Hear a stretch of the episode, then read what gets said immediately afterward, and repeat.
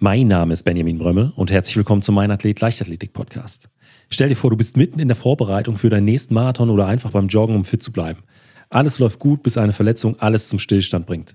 Genau das passierte Philipp, meinem heutigen Gast und dem Gründer von Exit Health. Nach einer ernsthaften Sehnenverletzung konnte er monatelang keinen Sport treiben. Die Lösung kam von einer Physiotherapeutin aus London online. Das inspirierte Philipp und seine Mitgründer Lucia, die App Exit Health zu entwickeln. Mit dieser App kannst du die häufigsten Laufverletzungen selbstständig, jederzeit und von überall aus behandeln und sogar Überlastungsverletzungen vorbeugen. In unserer heutigen Episode sprechen wir über diese innovative Lösung, die das Leben vieler Läuferinnen und Läufer verändern kann. Wenn du Laufen liebst und Verletzungen vermeiden möchtest, ist diese Folge ein Muss für dich.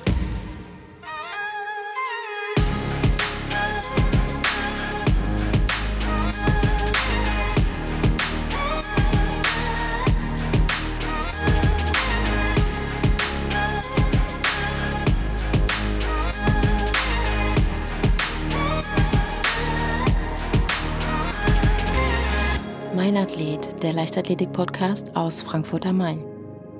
Herzlich willkommen, Philipp. Vielen Dank, freue mich hier zu sein. Ja, vielen Dank, dass du heute Zeit gefunden hast für eine gemeinsame Folge. Ich habe dich ja und Exit Health auch schon im Intro so ein Stück weit vorgestellt. Und mhm. ich selbst war 13 Jahre lang Leistungssportler, ich war Kurzsprinter, habe im Prinzip täglich trainiert und für mich war im Prinzip immer das Wichtigste, einfach verletzungsfrei durch die Vorbereitung und dann natürlich auch durch die Saison zu kommen. Aber ich erinnere mich mindestens an die ein oder andere Situation, wo wir im Training waren, schnelle Läufe gemacht haben, sich das auch super angefühlt hat und ich dann plötzlich so ein kleines Zwicken und ein taubes Gefühl in der Oberschenkelrückseite gespürt hatte und äh, beim Auslaufen schon wusste, okay, die nächsten Tage und die nächsten Wochen wird es erstmal nichts mit dem Laufen, weil das wird ein Muskelfaserriss oder was, was Schlimmeres gewesen sein. Ich glaube, das kennen die meisten Läuferinnen und Läufer. Deswegen hast du auch so eine Geschichte, wenn du an das ein oder andere Training zurückblickst oder bist du durch deine sportliche Karriere verletzungsfrei bisher gekommen? Nein, ich bin tatsächlich nicht verletzungsfrei durch meine, ich würde es vielleicht nicht Karriere nennen, aber durch mein Hobby gekommen, sondern das ist auch sozusagen die Gründungsgeschichte oder das Gründungsmotivation von Exact Health, dass ich mir eine, langfristige Oberschenkelverletzung zugezogen habe. Das war kein Muskelfaserriss. Ich glaube, der, der Fachbegriff ist eine Tendinopathie oder man kann sich vorstellen wie eine Oberschenkel, hintere Oberschenkelsehnenentzündung, die einfach dazu zustande kommt, dass man sie chronisch überlastet hat. Das heißt, wenn man zu lange, zu schnell sein Trainingsvolumen steigert, dann war das nicht wie ein Zwicken, sondern eher so wie ein Krampf am nächsten Tag. Und dann wird dieser Krampf jede, nach jeder Trainingszeit immer stärker, bis man halt irgendwann das Gefühl hat, man kann das Bein gar nicht mehr belasten. Und das war, das war meine Geschichte, nachdem ich ja sehr lange auch viele, viele Laufeinheiten gemacht habe, längere Distanzen gelaufen bin wie ein Ultramarathon, Marathon, dass ich dann plötzlich irgendwann meine Beine nicht mehr belasten konnte. Und wie, wie sah da damals so dein tägliches Lauf oder dein wöchentliches Laufpensum auf? Also hast, hast du da eine bestimmte Kilometeranzahl noch im Kopf? Ja, also ich mein Maximum waren, glaube ich, 58, ja, ach, nee, 85, 85 Kilometer die Woche, die ich sagen auch noch kurz vor der Verletzung gelaufen bin und in Vorbereitung auf den Marathon damals, das war 2019 in Amsterdam. Das war mein typisches Laufprogramm und das halt aufgeteilt in langsame Dauerläufe zum großen Teil, aber dann halt auch Intervalltraining, Tempotraining, und meinen langen Lauf am, am, übers Wochenende. Das war meine typische Trainingswoche. Und dann, du hast es angesprochen, es, es, war kein plötzlicher Schmerz, der da aufgetreten ist, sondern das war so ein schmerzhaftes Gefühl, was sich dann mit jedem Tag immer mehr aufgebaut hat. Also vermutlich an Tag eins hat man noch versucht, es zu ignorieren. Wie kam es dann zu dem Punkt, dass du gesagt hast, ich muss jetzt zum Arzt? War es dann schon so weit, dass du einfach auch schon nicht mehr gehen konntest? Oder war es dann so, dass es einfach schon du gespürt hast, es ist ein unrundes Laufen, was hier jetzt nur noch stattfindet? Ja, also am Anfang, genau, die ersten ein, zwei Wochen würde ich sagen, das war einfach zu sagen, habe ich gedacht, ich habe jetzt zu hart trainiert. Das ist eher ein Muskelkater, den ich vielleicht mit langsamen, lockeren Läufen irgendwie rausbekomme. Und ich war dann auch kurz vor, vor dem Marathon als ich das zum ersten Mal gespürt habe, habe ich gedacht, den Marathon, den mache ich jetzt noch mit. Da habe ich so viel Energie reingesteckt und ich vermute, viele kennen das. Wenn man ja. sich ein sportliches Ziel vorbereitet und dann das Zwicken spürt, man aber es einfach unterdrückt, um, um seinen Wettbewerb oder sein, sein Rennen laufen zu können. Und das ist nicht ganz so gut gegangen. Die letzten Kilometer vom Marathon bin ich dann wirklich gehumpelt ins, ins Ziel. War natürlich stolz, das doch erreicht zu haben, aber danach war klar, ich muss jetzt zum Arzt gehen, weil ich sozusagen das nicht rauslaufen konnte und ich nicht rausdehnen konnte. Ich habe auch mit Black Roll versucht, das zu bearbeiten. Aber die Erfahrung beim Arzt war dann relativ enttäuschend. Also einerseits, weil ich in Berlin sicherlich drei Wochen dann auf einen Termin beim Sportarzt gewartet habe. Und dann einmal, wenn ich beim Sportarzt war, nachdem ich da noch ein paar Stunden im, im Wartezimmer gesessen habe, hatte der Arzt wahrscheinlich so fünf, sechs Minuten sich Zeit genommen, um mich anzugucken. Und hat mich dann kurz gescannt und gesagt, naja, du solltest jetzt einfach mal ein paar Wochen Pause machen und dann wieder versuchen, ins Training einzusteigen. Und das hat natürlich gar nicht geklappt. Dann bin ich noch zum zweiten Arzt gegangen, ein paar Wochen später, als es wirklich nicht von alleine weggegangen ist. Und der hat mich dann zum ersten Mal zur Physiotherapie geschickt, um versuchen, über Physiotherapeut, über Physiotherapie, über aktive und manuelle Therapie die Verletzung in den Griff zu bekommen. Das hat aber auch nicht so gut funktioniert. Warum? Was war da dann die Hürde?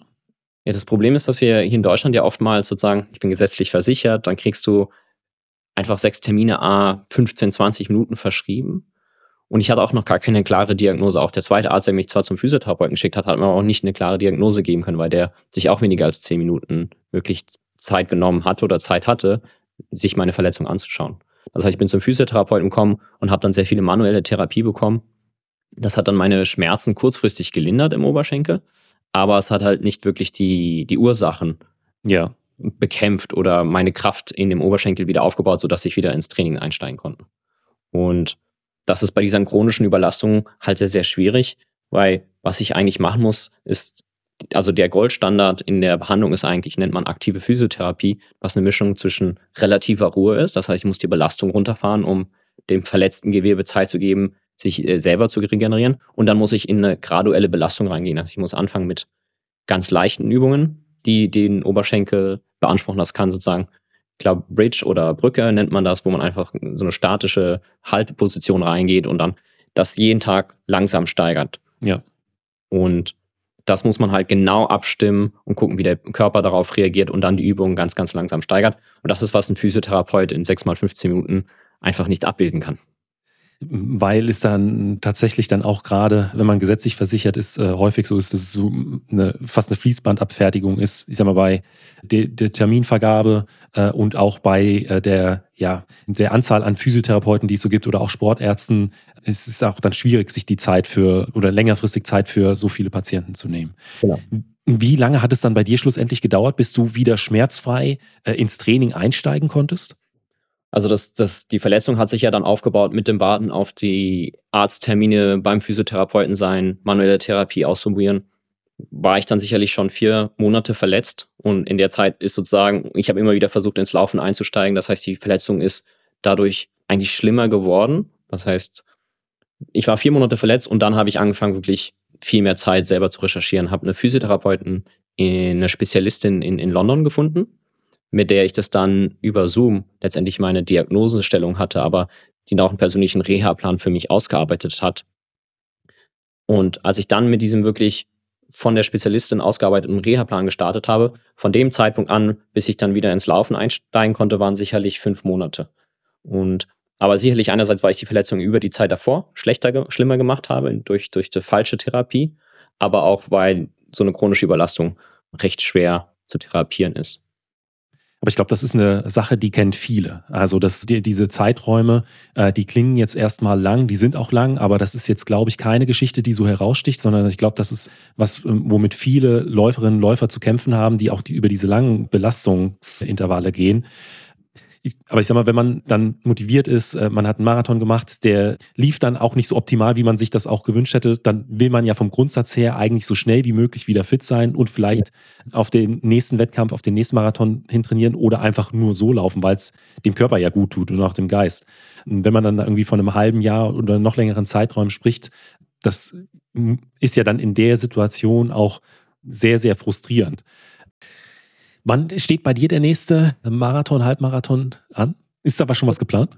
Ich habe tatsächlich meine, meine Laufeinstellung sehr, sehr stark geändert. Einfach sozusagen mein Hauptziel ist, dass wenn ich 60 bin, immer noch regelmäßig laufen gehen kann und, und gesund bin. Das ja. heißt, früher habe ich immer Marathons und Wettbewerbe genutzt, um mich zu motivieren, im Training zu motivieren und das nächste Ziel zu setzen.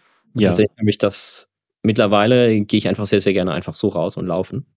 Aber wenn du mich ja. nach meinem größeren sportlichen Ziel fragst, dann wäre es eines Tages den Ultra Trail du Mont Blanc zu laufen. Das ist, was ich mich vor vier Jahren damals versucht habe vorzubereiten, ja. die 180 Kilometer irgendwann laufen zu können. Jetzt habe ich einfach den Zeithorizont von meinem Ziel deutlich langfristiger gesetzt. Also ich würde sagen, wenn ich in fünf bis zehn Jahren meine Fitness und, und körperliche Kraft so aufgebaut habe, dass ich gesund den, den Ultra Trail du Mont Blanc eines Tages ja. laufe, dann wäre ich schon sehr glücklich. Äh, aber auch dieser Ansatz, dass du einfach auch den Sport machst, um mit 60 noch fit zu sein, das hat sich bei mir auch so im letzten halben Jahr ein Stück weit entwickelt. Ich werde jetzt nächstes Jahr 40, vielleicht hängt es auch ja. damit äh, so ein bisschen zusammen. Und wenn ich dann sehe, manche alte Leute, die irgendwie 70, 80 sind und schon immer oder sportlich aktiv sind, wie fit die sind und andere vielleicht schon mit Ende 50 Krückstock, äh, mhm. bewegungseingeschränkt und, und krank sind. Und das, ich meine, das geht ganz schnell, dass man in dem Alter ist. Und und da ist der Sport mit einer der wichtigsten Säulen, dass man einfach lange gesund bleibt. Da ich auch äh, in der letzten Woche einen Podcast gehört von School of mhm. Greatness. Da war ein äh, amerikanischer Mediziner, auch jemand, der sich auch mit Tech äh, auskennt oder auch dafür begeistert ist, ähm, beschrieben, so die Hauptgründe, um, es gibt ja die, die Lebensspanne, also mhm. durchschnittliche Lebenserwartung und der hat so die äh, durchschnittliche Gesundheitserwartung so dann noch mit reingebracht. Also wie lange bin ich tatsächlich gesund, um qualitativ ein schönes Leben führen zu können? Und er sagt, um damit diese Zeitspanne möglichst lang ist, so die wichtigsten Punkte ist ausreichend Schlaf. Also mhm. der Körper ist gemacht für rund acht Stunden, also es sollten zumindest nicht weniger als sieben Stunden Schlaf pro Nacht sein, weil langfristig rächt sich das sonst. Dann äh, das Thema Mindset war sehr, sehr wichtig, dass man sich darum kümmert. Und aber auch einer der Hauptpunkte ist das Thema Sport. Also der ist 60, der macht fünfmal die Woche, also sein Ziel ist fünfmal die Woche Sport zu machen. Manchmal sind es nur drei, manchmal ist es irgendwie siebenmal. Und da Cardio und auch Krafttraining. Und damit kann man so viele äh, Jahre gut machen, in denen man weiterhin gesund bleibt. Und das ist tatsächlich bei mir auch mittlerweile so ein ja, das, weshalb ich äh, eher Sport mache und nicht mehr so diese Wettkampforientiertheit, ja. die ich halt früher im, im Kurzsprint, ja. also die 100 Meter läuft man nicht, um, lang um, um lange gesund zu bleiben. Ja. Sondern das ist ja dann eher so das Wettkampfding. Also meine Beobachtung, ich würde auch noch Ernährung auf jeden Fall hinzufügen. Also ich habe, ich zähle ja, ja, genau. Ernährung, Sport und Mindset oder, oder soziales Netzwerk, ne, dass man auch sozusagen sozial bleibt, Freunde und ja, Stress. Ja, genau. Aber was sozusagen das Besondere, was ich für mich gemerkt habe, ist, dass sozusagen das, ich weiß gar nicht, was ist das Gegenteil von meinem Teufelskreis? Also wenn ich anfange, wieder Sport zu machen, dann automatisch verbessere ich meine Ernährung. Mein Körper ja. hat mir diese, diesen Bedarf nach Endorphine durch Schokolade oder andere Süßigkeiten, mhm. weil ich diesen Stress schon durch den Sport abgebaut habe. Meine Ernährung verbessert sich. Und wenn ich Sport mache und mich besser ernähre, dann auf einmal hat das noch extreme positive Auswirkungen auf meinen Schlaf, insbesondere weil du häufig dann auch den Alkohol weglässt, weil du merkst, ja. dass Alkohol dich bei der nächsten Trainingseinheit wirklich benachteiligt. Und alles, was man auch sagen kann, ich finde, Laufen ist auch ein unglaublich sozialer Sport. Also ich habe mich dann immer gerne mit Freunden getroffen, um dann mal einen langsamen, lockeren Dauerlauf zu machen. Ja. Und man ist Teil von einer Gemeinschaft. Also ich finde, Sport, man kann wo, wahrscheinlich auch woanders anfangen, aber für mich war immer Sport der einfachste Weg, um wirklich positive Änderung in meinem gesamten Lebensstil zu erreichen.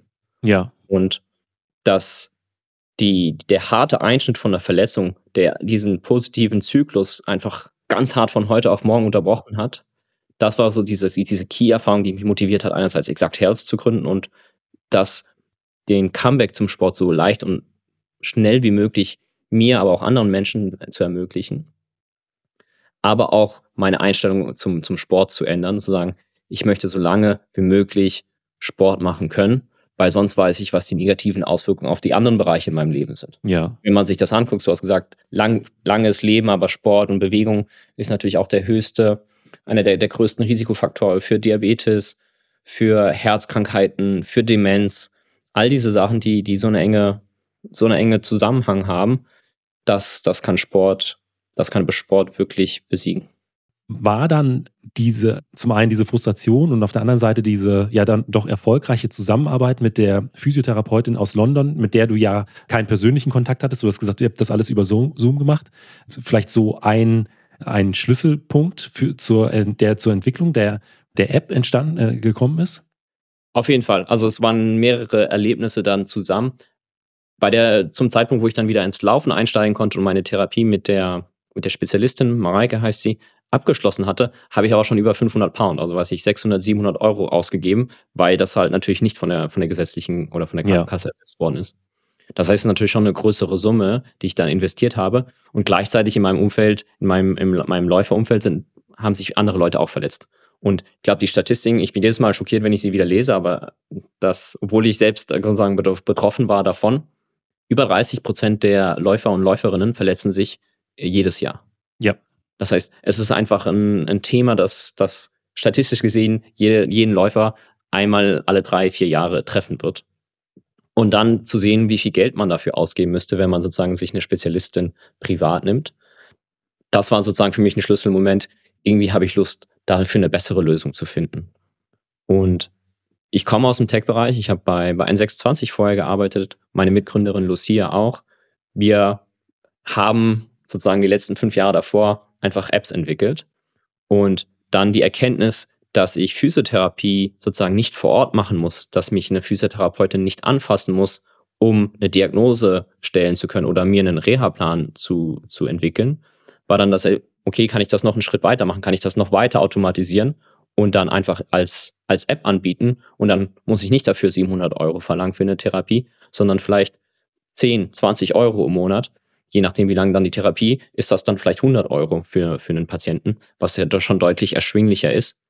Und der zusätzliche Punkt ist Mareike, die Spezialistin, die hat natürlich auch nicht unendlich Kapazität. Die kann vielleicht 20, 30 Patienten in der Woche behandeln. Die App ist dann verfügbar und automatisiert für deutlich mehr Läufer und Läuferinnen. Und wenn wir uns zu den Statistiken zurückerinnern, ja, also in Deutschland verletzen sich halt 5, 6 Millionen Läuferinnen im Jahr. Und um denen wirklich alle eine hochwertige Physiotherapie Behandlung geben zu können, brauche ich ein, ein skalierbareres Modell als eine private Physiotherapeutin pro Person. Aber es ist schon ein spannender Punkt, dass du sagst und oder dass du auch gezeigt hast oder gezeigt wurde, dass man überhaupt nicht diese physische Nähe zur Physiotherapeutin oder zum Physiotherapeut braucht, weil ich glaube, so im ersten Gedankengang, wenn man so darüber nachdenkt, sagt man, ja, ich muss immer persönlich da sein, weil mhm. Physiotherapie ist ja auch immer mit oft gemeinsam Übungen beziehungsweise mit manueller Therapie auch äh, in, in, in Verbindung. Und das ist aber offensichtlich bei dir dann auch den erhofften Erfolg gebracht hat, obwohl du dann gar nicht äh, nach, nach London geflogen bist. Weil das wäre ja dann, du hast gesagt, du hast 500, 600 Pounds dafür ausgegeben oder investiert, damit du wieder fit geworden bist. Und wenn du, ich sag mal, die Flüge da auch noch mit äh, einbezogen hättest, dann hätte man wahrscheinlich eine Null noch an den Betrag dranhängen können, schlussendlich. Und genau. äh, bei einer Diagnose, also das ist das vielleicht nochmal hervor. Ich bin natürlich kein Physiotherapeut, aber habe mich mit dem Thema jetzt intensiv über die letzten ja. Jahre beschäftigt.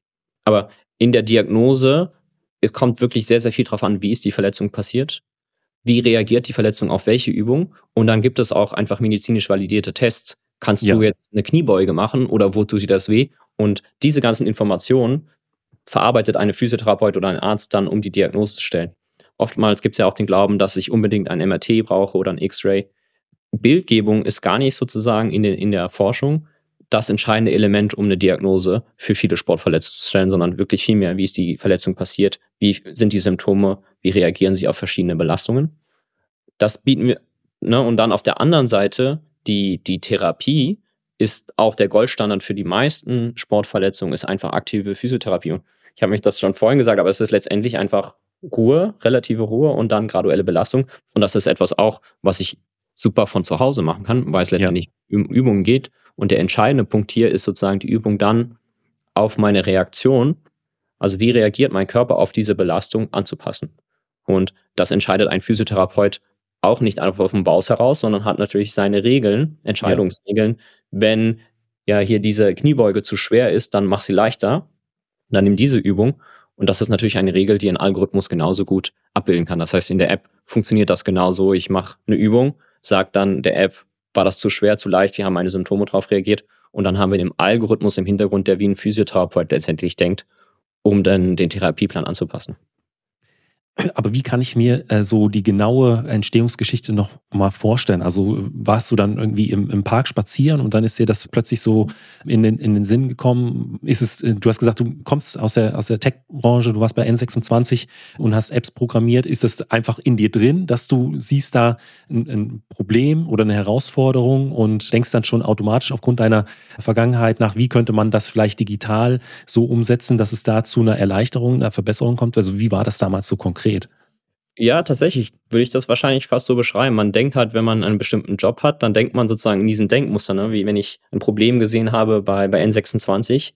Ich war damals auch fürs Kreditgeschäft verantwortlich, ne? Und im Kreditgeschäft muss man Kreditverträge unterschreiben, Schufa-Ausdrucke machen und das zum Bankberater bringen und der guckt sich das an. Und dann haben wir genauso drüber nachgedacht, wie kann ich das digitalisieren? Ich muss ja nicht, um, um den Kreditvertrag zu schreiben, gibt mittlerweile digitale Signaturen. Wie kann ich das nicht einfach in der App bringen und, und den Prozess viel leichter machen? Und so ähnlich, wenn das Problem groß genug ist und man eine Leidenschaft für hat und im Laufen hatte ich halt diese Leidenschaft, habe ich dann überlegt, wie kann man wirklich dieses Problem besser lösen und, und gerade weil damals auch viele Freunde verletzt waren, wie kann ich das auch für die lösen? Und die wollten halt keine 500 Euro oder, oder mehr ja. ausgeben. Und dann ist man in diesem Gedanken drinne, wie kann man das lösen? Ist das möglich? Und dann fängt man an, das als, als App einmal aus, aus, aufzumalen und ich habe dann, wie gesagt, meine, meine damalige Mitarbeiter oder, oder Kollegin, Lucia, mit an Bord geholt, die wirklich die beste App-Entwicklerin ist, die, die ich kenne. Und haben wirklich mal einen Prototypen aufgemalt, wie das aussehen könnte. Und sind dann tatsächlich mit dieser Idee, mit diesem Prototypen, sind wir zurückgegangen zu Mareike, der Spezialistin aus London, und haben gesagt, ja. Hey, was hältst du von der Idee, wenn wir deine Arbeit automatisieren? und wir haben tatsächlich gedacht, dass sie uns natürlich sagt, das ist nicht möglich meine Arbeit, ich bin super speziell, ich, das, das kann man nie abbilden. Aber ganz im Gegenteil hat sie dann halt ganz anders drauf reagiert und gesagt, hey, das ist, was ich wirklich unbedingt auch mal immer machen wollte, weil ich sehe, ich kann nicht alle Patienten behandeln, die bei mir eine Anfrage stellen. Und ich kriege auch viele Anfragen von Leuten, die fragen, kann ich das irgendwie zu einem billigeren Preis machen? Kann ich das kostenlos machen, weil ich mir das nicht leisten kann? Bloß der Mareike hat halt die, die, das technische Know-how gefehlt, ihre Therapiekonzept sozusagen umzusetzen in, in der App. Und wir sind dann von der anderen Seite gekommen und das war dann ein perfektes Match. Und ja. Was war äh, so in dem Prototyp der App alles schon enthalten? Also wahrscheinlich noch nicht alle Funktionen, die es heute so gibt, aber was waren so die grundsätzlichen Punkte, die in der Version 1.0 schon vorhanden waren? Also es war nicht kein, noch mal kein technischer Prototyp, das muss man sich eher wie ein Design vorstellen. Also wir hatten letztendlich die, die, die Screens aufgemalt, wie sie aussehen sollten und dann gibt es auch Programme, wo man dann simulieren kann, was passiert, wenn ich auf diesen Knopf in dem Design drücke. Das ist sozusagen die, die, die Nutzervision, das Designvision haben wir, haben wir Mareike vorgestellt. Technisch gesehen konnte man das noch nicht benutzen. Das haben wir sozusagen dann zwei Monate später haben wir gegründet, im Januar 2021 und haben dann mit der Entwicklung gestartet und haben dann die erste App im Mai 2021 rausgebracht. Und dort kann man sich vorstellen, ist es ähnlich wie die App heute funktioniert, plus deutlich hässlicher und haben noch einige Funktionen gefehlt, die, die es heute in der App gibt. Welche Funktionen sind denn heute alle in der App? Also das Essentielle, was wir in der App haben, ist, wenn man die App runterlädt, haben wir 14 verschiedene Behandlungspläne für die, für die häufigsten Laufverletzungen. Dort kann ich mich dann informieren über die Details der Symptome, wann ich aber auch zum Arzt gehen sollte. Und da ganz wichtig ist, aktuell muss man die App nutzen, wenn man man braucht vorher schon eine, eine, klare Diagnose. Das heißt, wir in der App stellen keine Diagnose. Wir sagen dir nur sozusagen nochmal ein Gegenchecken, wenn ich, wenn ich die App geöffnet habe, passen diese Symptome wirklich zu mir. Aber man sollte schon mit einer Diagnose reinkommen. Und dann, wenn ich die, die Verletzung ausgewählt habe, bekomme ich diesen Reha-Plan auf der leichtesten Stufe für die Verletzung. Das heißt, ich bekomme wirklich die leichteste Belastung. Das sind Workouts für Beinkraft, Stabilität und, und Chormuskulatur, aber auch Mobilität. Das fange ich dann an, diese spezifischen Workouts für meine, für meine Verletzung.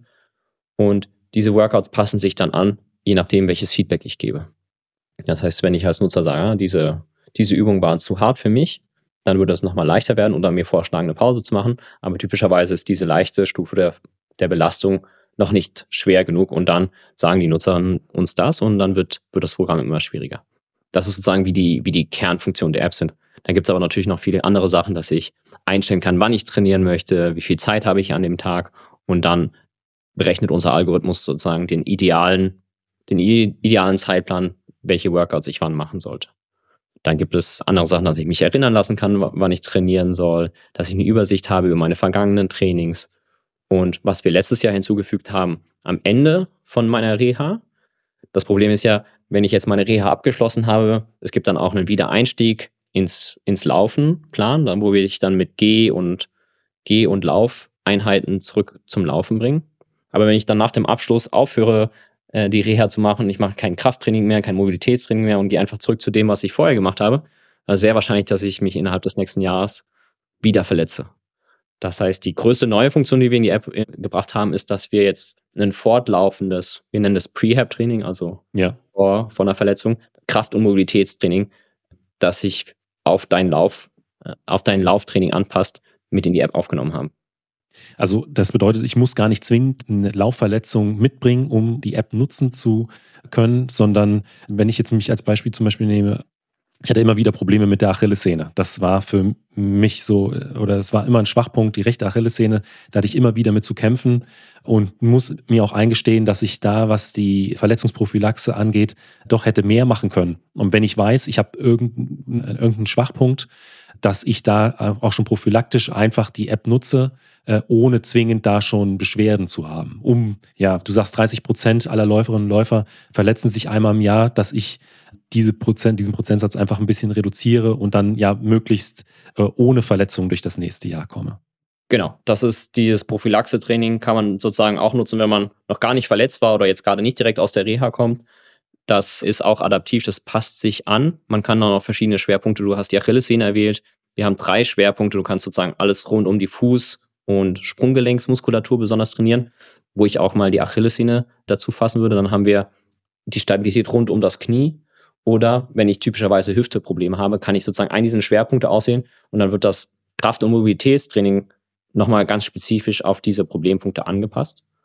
Und dann dieses Prophylaxe-Training fängt auch wieder auf einer Stufe 1 an. Wir nennen das das, das Anfänger-Level, wo man einfach, wenn man noch nicht Kraft- und Mobilitätstraining vorher gemacht hat, dass man da auch wirklich rangeführt wird an die korrekte Ausführung der Übung, an eine sehr, sehr leichte Belastung. Und dann kann man das bis zu Elite-Level, Level 5 steigern, indem ich sozusagen einfach regelmäßig trainiere über Wochen hinweg. Und wenn man dann sozusagen eigentlich Level 3, Level 4 erreicht hat, dann, dann hat man die perfekte Kraft und Mobilität, um ja seinen, seinen Laufsport zu unterstützen und das Verletzungsrisiko deutlich zu reduzieren. Du hast die äh, korrekte Ausführung angesprochen. Bekommt man da auch ne, ein Feedback von der App? Also wie wir die korrekte Ausführung der Übungen sicherstellen wollen, ist, dass wir den sehr, sehr detaillierte Videobeschreibung haben von den Übungen. Das heißt, man kann sehen, wie die Übung ausgeführt wird aus verschiedenen äh, Blickwinkeln, plus eine sehr, sehr detaillierte Beschreibung oder Anleitung in, in Textform, die wirklich auf die einzelnen Aspekte auf, eingeht und auf was man achten sollte. Es gibt dann auch Tipps und bestimmte Warnungen, was, was wirklich besonders wichtig bei einer Übung ist. Wenn wir noch einen Blick in die Zukunft richten, wir, das Thema KI ist ja sehr, sehr spannend und, und wird viel gesprochen. Das ist etwas, was wir uns gerade angucken und wahrscheinlich schon im nächsten Jahr rausbringen werden, ist, dass man sich mit der Smartphone-Kamera abfilmen kann, während man diese Übung macht. Einmal von vorne, einmal von der Seite. Und dann nutzen wir KI, also auf Englisch ist es Computer Vision, um ja. zu analysieren, wie du diese Übung ausgeführt hast und vergleichen das sozusagen mit, mit der perfekten Ausübung und geben dir danach sozusagen ganz konkrete Tipps, was du bei der Ausübung noch verbessern kannst, worauf du achten solltest, was du vielleicht falsch gemacht hast. Also zusammenzufassen, aktuell ist es über Video- und Textbeschreibung, dass ich, dass ich selber darauf achte, wie diese Übung korrekt ausgeführt wird.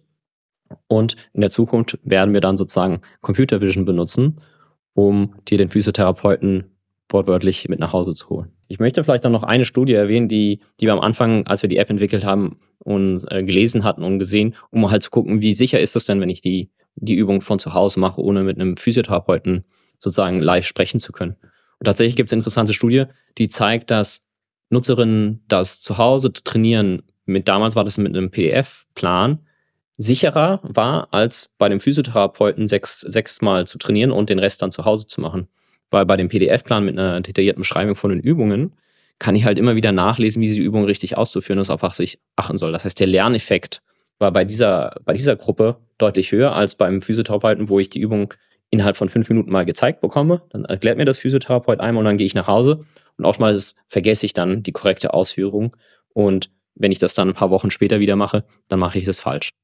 Und das war sozusagen auch einer der Kernelemente, warum wir gesagt haben, okay, diese App ist wirklich sicher und konnten das auch zeigen, dass das Videobeschreibung und Textbeschreibung im ersten Schritt auch schon ausreichend sind, um ja. eine sichere, in den meisten Fällen wirklich eine sichere Ausführung der Übung zu gewährleisten. Und das war auch einer der Gründe, warum wir auch ganz am Anfang, wir sind eine medizinische App, also wir sind medizinisch zertifiziert. Das war auch einer der Gründe, dass wir zeigen können, dass das zu Hause trainieren sicher ist. Wie läuft das ab, wenn man seine App medizinisch zertifizieren möchte? Also es gibt letztendlich drei wesentliche Teile, die man beweisen muss, wenn man als App medizinisch zertifiziert sein will. Das ist einmal die, die klinische Evaluierung, dass man zeigen kann, dass die Reha-Pläne auf dem letzten Stand der Forschung beruhen, dass das, was wir machen, klinische Evidenz zeigt oder auf klinischer Evidenz beruht. Das zweite ist, nennt man dann Risikomanagement und das dritte ist sogenanntes Qualitätsmanagement. Das bedeutet, dass man zum Beispiel, wenn Kundenbeschwerden reinkommen, wenn Leute, wenn aus anderen Quellen irgendwas über die App berichtet wird, dass man das immer regelmäßig prüft, ob da irgendwelche Fehler vorliegen. Das heißt, wenn wir jetzt hunderte von Kunden haben, sagen, ich habe den Reha-Plan befolgt, aber habe mich dann verletzt und es ist alles nur schlimmer geworden, das musste man sozusagen immer wieder regelmäßig aggregieren, dieses Feedback und bei schweren Vorkommnissen auch an den Regulator melden, also eine Überwachungsbehörde. Und innerhalb der letzten zweieinhalb Jahre, wo es diese App jetzt gibt, gab es bei uns insgesamt vier Vorkommnisse, wo sozusagen Kunden oder Nutzerinnen uns berichtet haben, dass nach Nutzung der App es irgendwie schlechter geworden ist. Das wurde dann auch mal nachverfolgt, um zu gucken, ob wirklich das an der App liegt oder ob jemand die App falsch verstanden hat und dann wird, wird die App auch entsprechend nachgewässert. Das also von vier, also von vier Kunden in den letzten zweieinhalb Jahren von äh, wie viele äh, Nutzer habt ihr mittlerweile? Also wir haben mittlerweile über 80.000, die einen Reha-Plan ausgesucht haben. Ja, es gibt noch einige Leute, die nur das Prophylaxe-Training gemacht haben, aber so unsere Kernzahl sind diese über 80.000 Nutzerinnen, die, die ihre Verletzungen mit Exact Health behandelt haben. Und hat man dann auch die Möglichkeit, äh, dann direkt auch in der App Feedback zu geben? Dann ist ja natürlich, äh, du hast angesprochen, ich kann angeben, äh, eine Übung war zu schwer oder war zu leicht. Aber so im, im Nachgang, wenn die Verletzung verheilt ist, dass man dann auch nochmal, ist das auch ein Punkt, der euch wichtig ist, dass man vielleicht dann nochmal die eine oder andere Zeile dazu schreibt, dass das vielleicht dann auch mit in die App einfließt, in die Weiterentwicklung? Ja, also wir haben tatsächlich eine sehr, sehr aktive Kundenbasis, die uns dann in der App gibt's, in der App, aus der App heraus kann man uns E-Mails äh, schreiben und Nachrichten schicken. Das heißt, wir haben eine sehr, sehr aktive Kundenbasis, die uns wirklich dann auch Empfehlungen und, und entweder Danke sagt oder Produktempfehlungen gibt, was sie sich gerne wünschen für Features, die wir in der Zukunft entwickeln. Das kriegen wir ganz häufig. Aber natürlich auch unsere Reviews in den App Stores. Wir haben aktuell, glaube ich, auf, auf Apple über 500 5-Sterne-Bewertungen und auf, auf, auf Google Play und Android ähnlich. Das heißt, da kriegen wir sehr, sehr positives Feedback, aber auch viele interessante Hinweise auf, was sich unsere Nutzerinnen wünschen für die Zukunft.